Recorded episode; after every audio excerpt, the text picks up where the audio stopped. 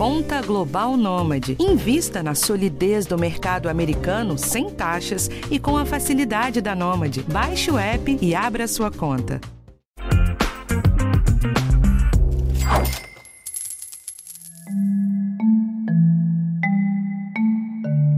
Entre 2019 e 2021, o Brasil abriu quase um milhão de pequenos negócios, segundo o Sebrae. Mas o empreendedor brasileiro nem sempre parte para esse desafio por disposição própria. O desemprego em alta e o mercado de trabalho que está cada vez mais esmagado, muitos precisam recorrer à abertura de empresas para se sustentar. O episódio de hoje te ajuda a estruturar a sua primeira empresa e errar o mínimo possível. Eu sou Rafael Martins e esse é o podcast Educação Financeira do G1.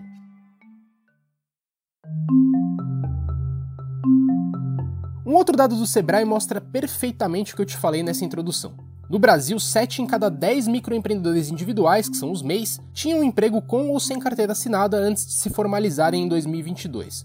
Ou seja, não é aquele profissional que sonha em empreender, que nasceu para isso e sabe tudo sobre o assunto. Muita gente cai nessa de improviso. E tem uma reportagem do G1 da Aline Macedo que mostra exatamente como funciona esse empreendimento por necessidade. Eu vou deixar o link na matéria desse episódio lá no g1.globo.com/economia.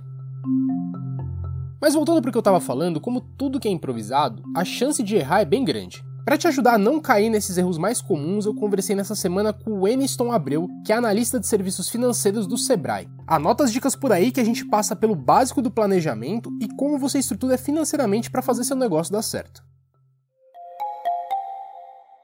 Eniston, tem algum pré-requisito profissional ou um perfil específico para partir para o empreendedorismo?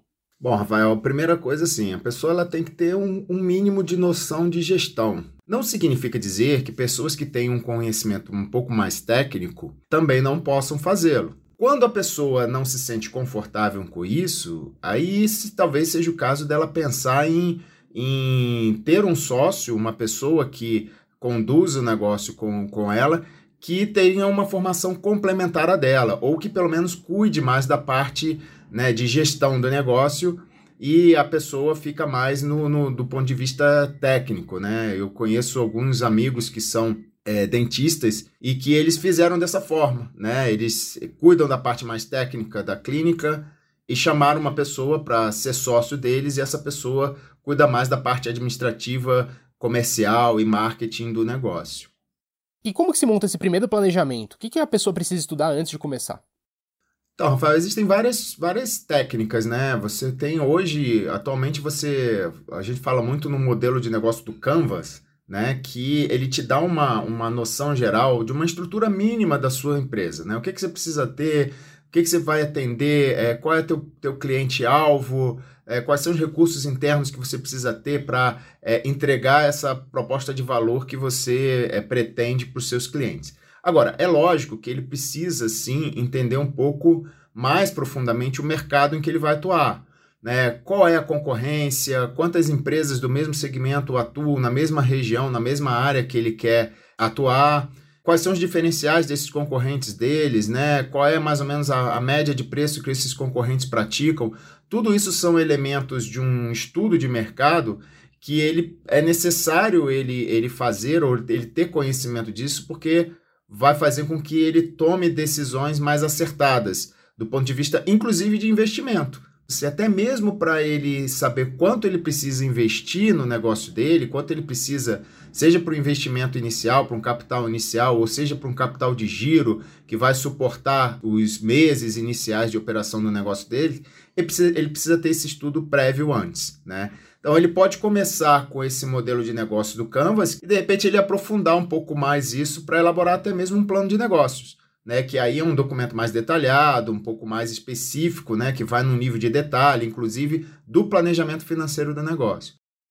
Tá, mas esse planejamento tem uma ordem específica para ser seguida, para facilitar esse desenvolvimento do negócio? Tem. Primeiro você tem que entender o, o que, que você pretende, que dor, né, ou que necessidade você pretende é, é, suprir do cliente que você quer atender. Então você tem que ter uma clareza muito bem desse perfil desse cliente, quem é esse cliente, né, que tipo de necessidade ele tem, ou que tipo de problema que, ele, que eu vou resolver desse cliente. Depois disso, você vai ter que entender esse mercado onde você está atuando quem são os concorrentes, o que, que esses concorrentes já fazem, qual o diferencial desses concorrentes, qual vai ser o meu diferencial, como é que eu vou me posicionar nesse mercado. Essa é a segunda etapa.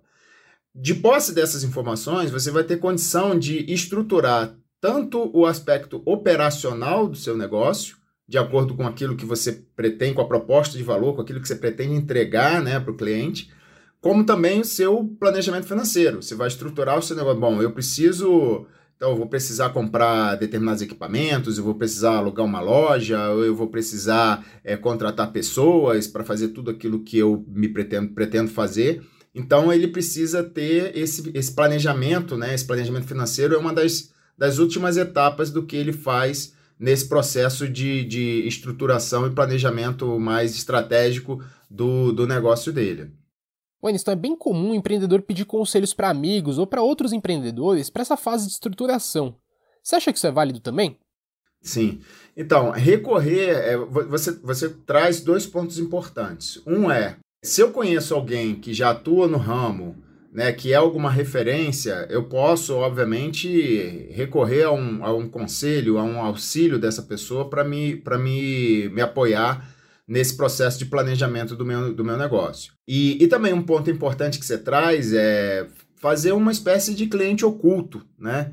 Consumir é, ou, ou, ou, utilizar os produtos ou serviços é, de concorrentes seus para você até experimentar né? o que, que esse concorrente está fazendo, até para você identificar eventuais falhas que ele tenha, seja no processo de produção do, do, do, produto ou do serviço, seja no atendimento, enfim, aí você identifica isso para que são elementos e subsídios que você tem para você colocar no seu planejamento e, e, se diferenciar daquela concorrência. Então, isso também é, é importante. Agora, é lógico, né?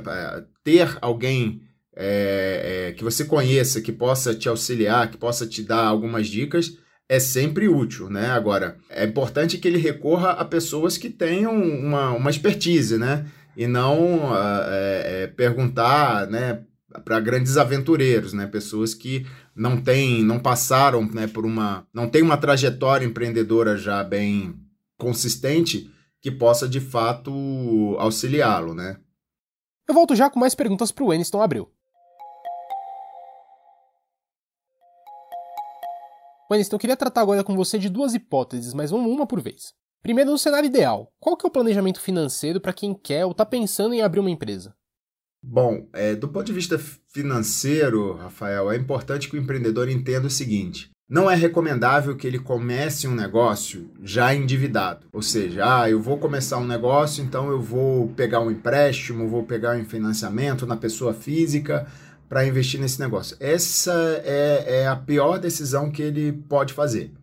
O ideal é que ele tenha alguma reserva financeira dele próprio ou de sócios que vão é, é, entrar no negócio com ele, para que ele possa investir né, o seu capital próprio no negócio. Esse é o melhor caminho. E aí, o que, que ele tem que considerar? Ele tem que considerar uma não só o que ele vai investir no negócio, e aí o planejamento que eu falei para você anteriormente vai te dar vai te vai dar a base para ele de quanto ele precisa.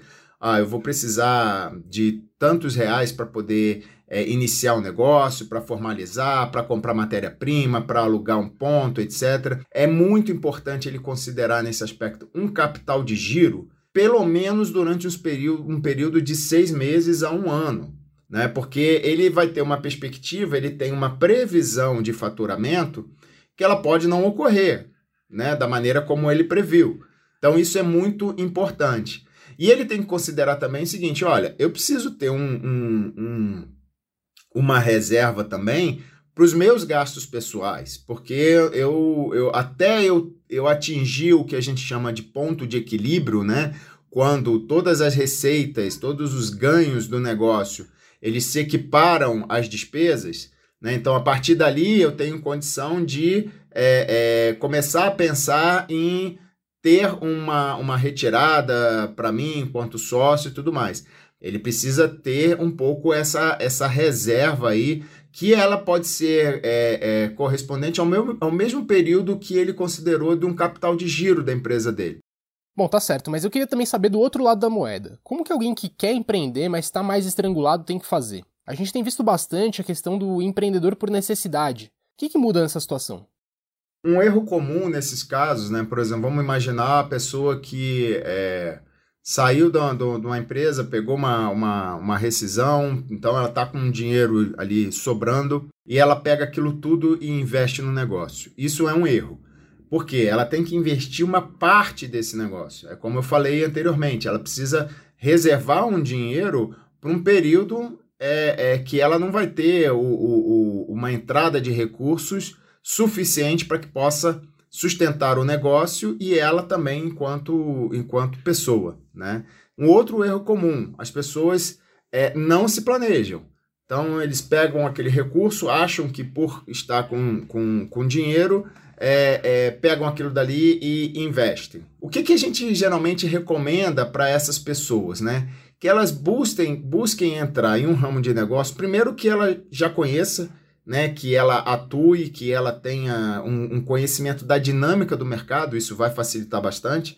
Então, é, é, é imagine você que, sei lá, uma pessoa da área de saúde foi demitida e resolve abrir uma oficina mecânica a chance disso dar errado é muito grande, né? O segundo é que ele busque, de repente, é, identificar algum negócio ou algum modelo de negócio que já está consolidado. Então, por exemplo, existem muitas franquias e micro franquias que, com pouco investimento, ele pode é, é, utilizar parte daquela rescisão dele, né, investir, por exemplo, numa micro franquia e, e até ele se testar como empreendedor, se ele vai ter realmente condição de estar tá tocando o um negócio, ele fazer as coisas de forma bem, bem gradual. Né? E, por fim, acho que é um, um, um, um erro muito comum também, é as pessoas acharem que elas vão ter um retorno muito rápido. E na prática não funciona assim. Então, assim, é, no caso de franquias, por exemplo, alguns franqueadores eles já até eles já te dão uma, uma perspectiva de prazo de retorno daquele investimento que você vai fazer. Então, quanto tempo você consegue recuperar aquilo que você está investindo e, que, e você vai ter um ganho a partir daquilo dali. Quando você está começando do zero, um negócio que você não conhece, né, um segmento que você não atua, é mais difícil você ter esse tipo de, de, de dimensão. Né? Então, às vezes, você tem que recorrer mesmo a, a, a profissionais de consultoria e tudo mais para que possa te ajudar a fazer esse tipo de, de planejamento. Tá, mas em geral a pessoa que parte para o empreendedorismo por necessidade não tem tanto tempo para estruturar as ideias, planejar o negócio, juntar o dinheiro. O que, que você recomenda para tentar diminuir os problemas, para tentar errar menos mesmo? É, Rafael, assim, a, a pessoa ela tem que ter uma certa inteligência emocional nesses momentos, né? Porque a gente entende que uma situação de, de, de demissão é algo que abala a pessoa do ponto de vista emocional e, e financeiro também, né? mas ele precisa tomar uma decisão consciente, porque ele vai. É, é, a, o que ele imagina ser uma solução imediata para ele pode ser um problema muito maior no futuro. Então, o, que eu recomendo é que as pessoas. É, é primeiro, elas tentem é, é, orga se organizar do ponto de vista financeiro e emocional e bu busque alguma instituição, como o Sebrae e outras que existem, que podem auxiliá-lo nesse processo de planejamento uma decisão tomada de forma intempestiva, ela, via de regra, ela acaba sendo uma má decisão. Então, eu acho que esse é um ponto que os empreendedores precisam tomar muito cuidado, né? Evitar um pouco a, a ansiedade de querer já fazer alguma coisa. Ah, eu não posso ficar muito tempo fora e tudo, eu preciso pegar esse dinheiro, vou investir no negócio e tal. É, procure se planejar, procure se organizar faça a coisa de forma é, gradual, passo a passo e busque ajuda, busque ajuda com especialistas, né? O Sebrae tem, tem, tem muito conteúdo, tem muito material e, e, e consultorias que são dadas, inclusive gratuitamente, que vão poder orientar esse empreendedor numa tomada de decisão mais acertada, né?